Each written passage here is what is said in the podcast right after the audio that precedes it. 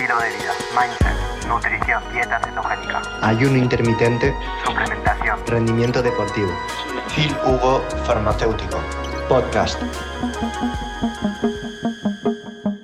La evidencia es aplastante, es aplastante, es aplastante de cómo tomas de microdosis de psicodélico pueden reducir la ansiedad, corregir depresión, quitar traumas, hacer aceptar a gente su enfermedad, cáncer, enfermedad terminal, hasta sedad, ketamina en estas personas en pequeñas dosis, LSD igualmente para traumas, terapia de pareja con MDMA. ¿Qué es lo que hay? Simplemente meter en PubMed microdosing LSD mental illness. Microdosing MDMA mental illness. Y me vas a preguntar, pero ¿por qué en España no legalizan el tratamiento? Bien, pues porque en España es un país que tiene muchas regulaciones, como Francia, pero la pregunta que hay que hacerse es no porque España no mete los medicamentos, la pregunta que hay que hacerse es ¿por qué hay países que ya lo han legalizado? España recientemente ha legalizado la ketamina de uso hospitalario. Se mete por vía nasal, lo pueden prescribir médicos y se usa básicamente para depresión, traumas, uh, narcolepsia. Y así va a ir avanzando el mundo.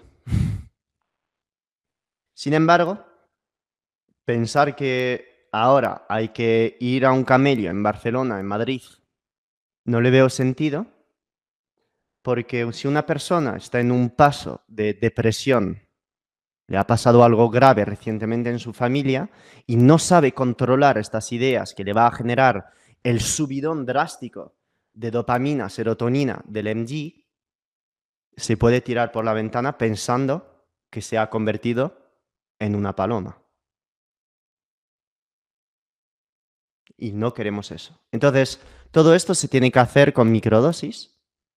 Todo esto se tiene que hacer de la mano preferiblemente de un psiquiatra y por eso en Estados Unidos, en Australia, la psilocibina, estos tratamientos se hacen de la mano de un psiquiatra. El psiquiatra pauta y la persona se deja guiar por el psiquiatra a lo largo del tratamiento. Pero por eso hay tantos estudios demostrando estos beneficios en terapia de parejas, en personas con traumas. Y si me preguntas la evidencia en humanos, pues está en Google.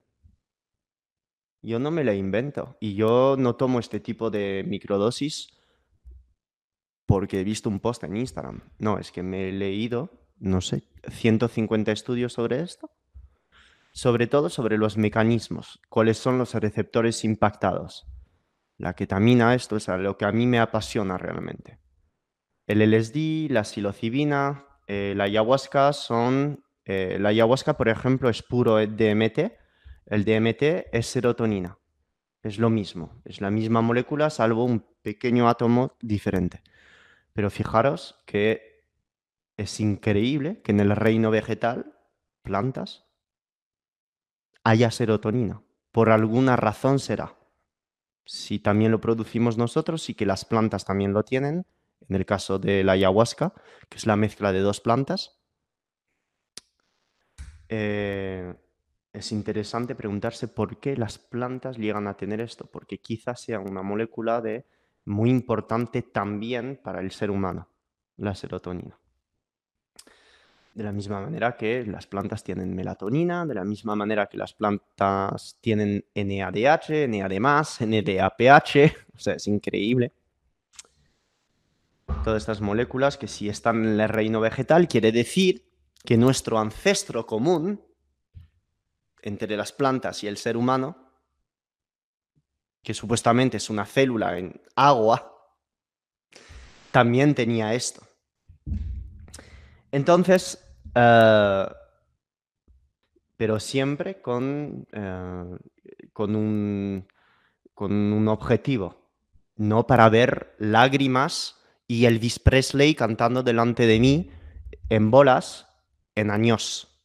Tú decides dónde ir. Es por eso que es importante, si uno empieza a tomar setas, LSD, cristal, que esté bien rodeado en un ambiente correcto, ah, porque muchas veces personas no están del todo ok a nivel mental y o sea, entran, entran en la espiral y no salen nunca. Muchas veces esto le pasa a gente que toma ayahuasca, se empiezan a hacerse una pájara mental de locos, no salen del tubo y claro, o sea, se piensa que se van a morir, se van a morir, se van a morir, no pueden salir del túnel y claro, empiezan ataques de pánico y compañía. No digo que sea todo el mundo.